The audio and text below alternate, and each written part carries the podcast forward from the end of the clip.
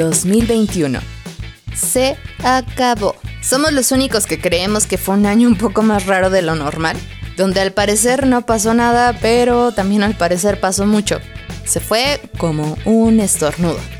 En este episodio del podcast Políglota, traemos un recuento de todo lo relevante de estos 12 meses. Espero que me acompañes durante este episodio que hicimos con mucho cariño para ti. Yo soy Rox, así que bienvenido y comenzamos. Ok, let's go. ¿En serio tenemos que abrir con esto? ¿Sí? Bueno. COVID. Sí, sí, una de las palabras más escuchadas durante los últimos años, pero que si lo piensas, ahora hay un panorama un poco menos pesimista. Y es que, si recuerdas, justo hace un año, en Inglaterra, se dio la gran noticia de que comenzaría la distribución de vacunas contra esta enfermedad que aún parece sacada de una serie apocalíptica. Sabemos que la normalidad en la que vivíamos antes, donde le soplábamos a las velitas del pastel y nos juntábamos sin pánico en conciertos y fiestas masivas, nunca volverá. Sí, nunca. Y si lo pensamos, eso de soplarle al pastel sí estaba medio antihigiénico, pero bueno, en esta nueva normalidad tendremos que seguirnos cuidando muchísimo porque las variantes continuarán apareciendo por lo menos unos cuantos años más. Con esta nueva normalidad se han desencadenado obviamente muchos cambios y se han popularizado ciertas situaciones que no imaginábamos que iban a suceder pronto, como el home office, ser un nómada digital o incluso que se abrieran oportunidades en empresas globales y poder trabajar en ellas desde la comodidad de tu casa, en tu país. Home office, webinars, esas son palabras que escuchamos últimamente mucho, ¿no?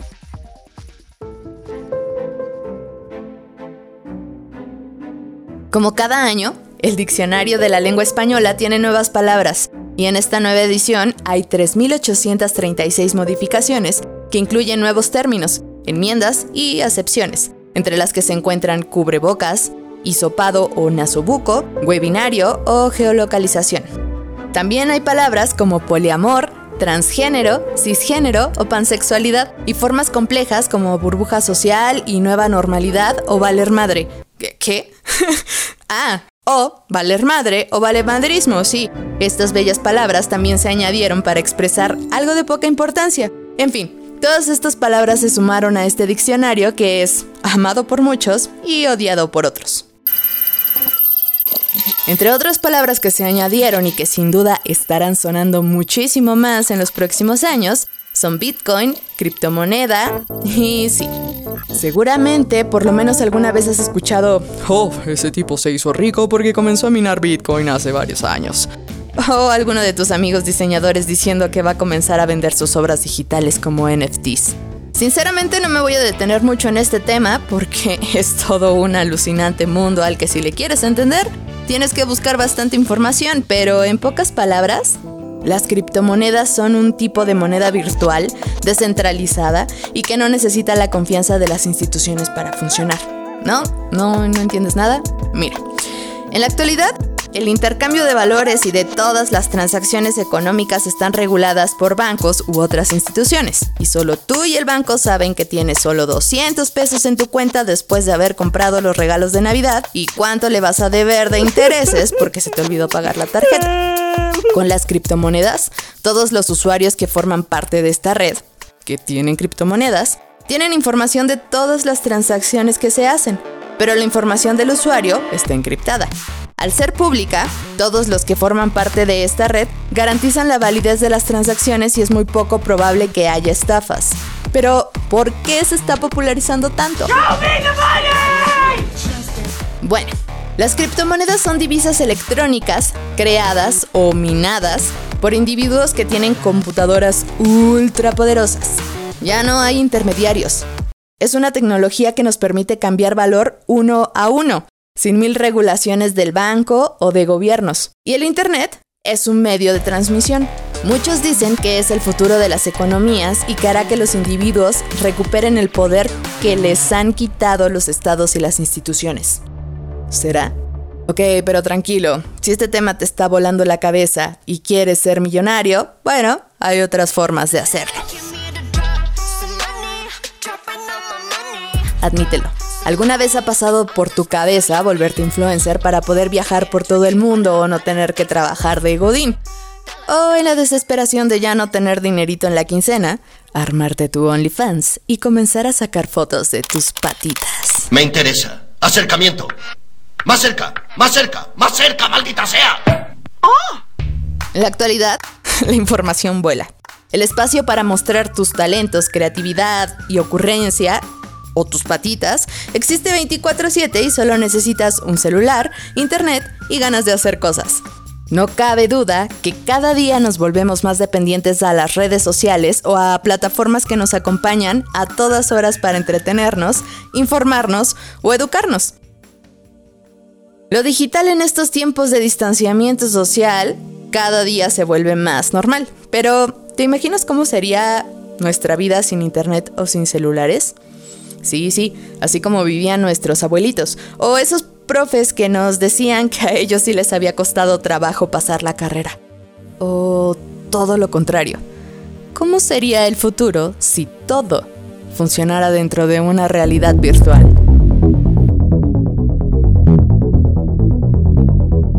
Dentro de nuestra novela distópica de este año, Facebook cambia de nombre a Meta y nuestro querido amigo Mark Zuckerberg busca crear una metamorfosis entre la realidad física y virtual poniendo al usuario en el centro de la experiencia dentro de sus plataformas informáticas, tanto de realidad virtual como aumentada, además de construir su propia red social llamada Horizon, donde en lugar de solo ver contenido aplastado en tu sillón, estás en él y te sientes presente con otras personas como si estuvieras en otros lugares.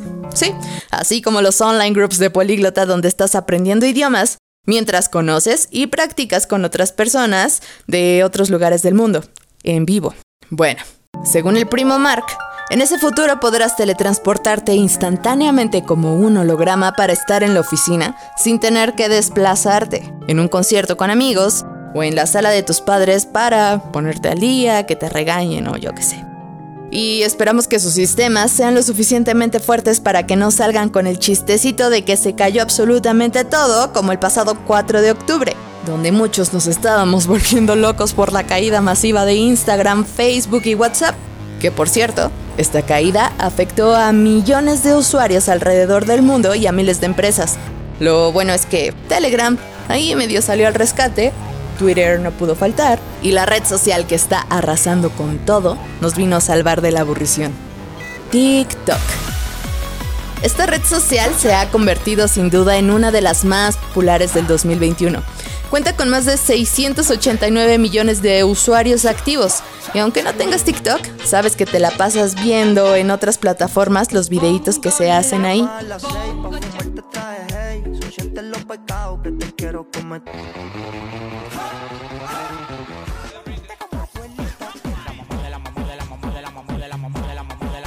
La popularidad de esta red social se debe en primera a que el contenido está hecho en su mayoría por gente real. Es contenido rápido, entretenido y súper dinámico que te puede mantener atrapado por horas, ya que su super algoritmo, si ese algoritmo que nadie sabe qué es pero que todo el mundo menciona, te va a mostrar realmente lo que te interesa y quieres ver.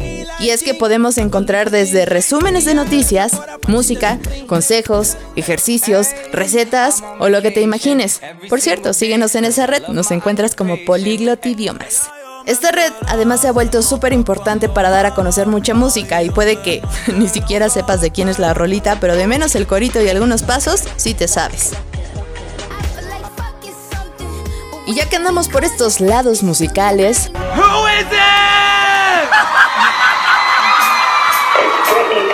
Britney Spears por fin es libre y después de 13 años de pelea, su padre ya no tiene más control de la carrera de su hija. Pero no solo Britney es libre, con las vacunas y el COVID un poco más controlado, los conciertos comenzaron a reactivarse y Dualipa desató una masacre virtual al agotar en minutos todos los boletos para su concierto en Santiago de Chile. Coldplay, quienes dijeron que nunca más harían giras, anunciaron el Music of the Spheres World Tour, con 53 fechas y muchas de estas ya totalmente agotadas.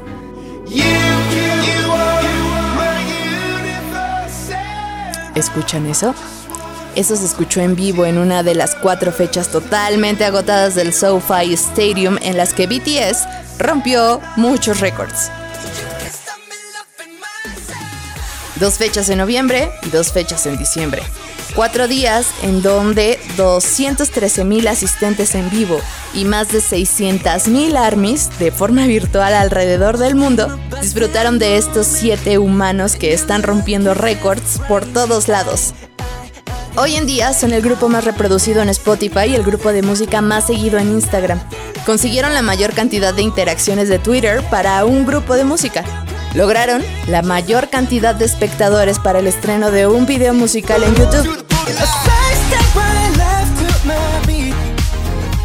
Butter ha sido el video más visto en las primeras 24 horas y actualmente cuenta con aproximadamente 657.179.445 vistas. A través de su música y sus contenidos, BTS difunde el mensaje del amor propio, la autoaceptación y la conciencia de la salud mental, pero además está creando conciencia sobre la cultura y el idioma coreanos.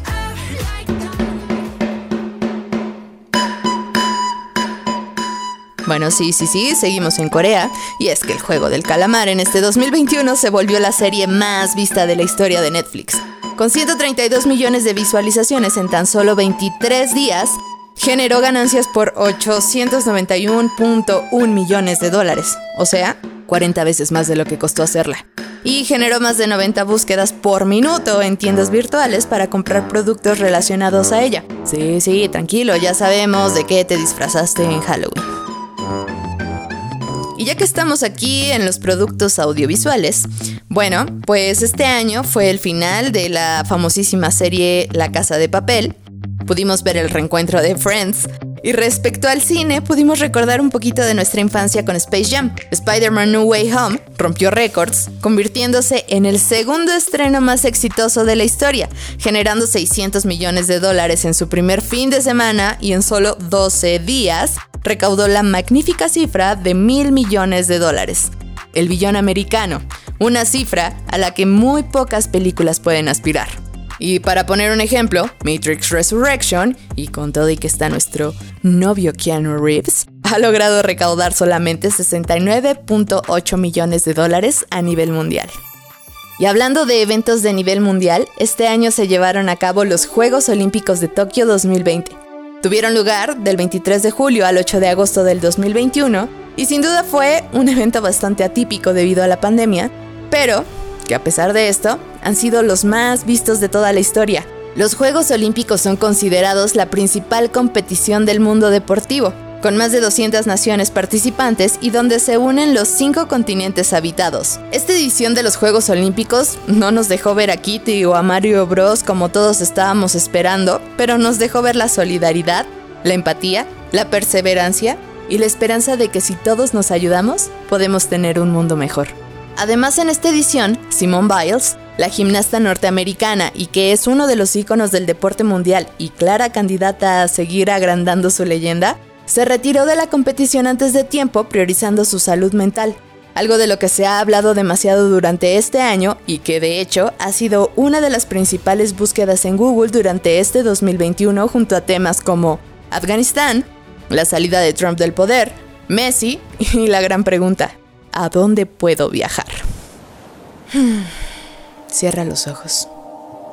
¿A dónde te gustaría viajar en este momento? ¿Qué te detiene? si los idiomas son una consideración para tener tu trabajo soñado, ese viaje que estás imaginando, o hablar con tu crush extranjero. Bueno, Poliglota está aquí para rescatarte y es que para nosotros también fue un gran año y queremos compartir nuestros logros contigo.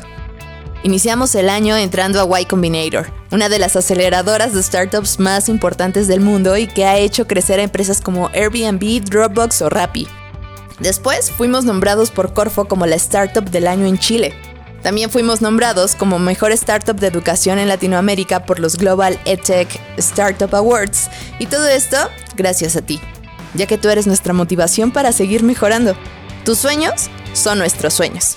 Actualmente hemos hecho que más de 21.000 personas en Latinoamérica alcancen sus metas sin que los idiomas sean una barrera. Y no descansaremos hasta que miles y miles de personas más sean parte de esta gran comunidad políglota. Porque en esta nueva normalidad, el poder comunicarnos con el mundo y dejar ver nuestra grandeza en cualquier lugar, sea físico o virtual, hace que los idiomas sean más importantes que nunca. En fin, de esta forma terminamos el recuento de este 2021. Esperamos que este 2022 venga lleno de cosas increíbles para ti. Si llegaste hasta aquí, mil gracias por escuchar. Y un consejo para este 2022. Aprende idiomas. Hazlo con Poliglota ORG. Nos escuchamos la próxima y ya lo sabes. El primer paso es atreverse. Yo soy Rox. Adiós.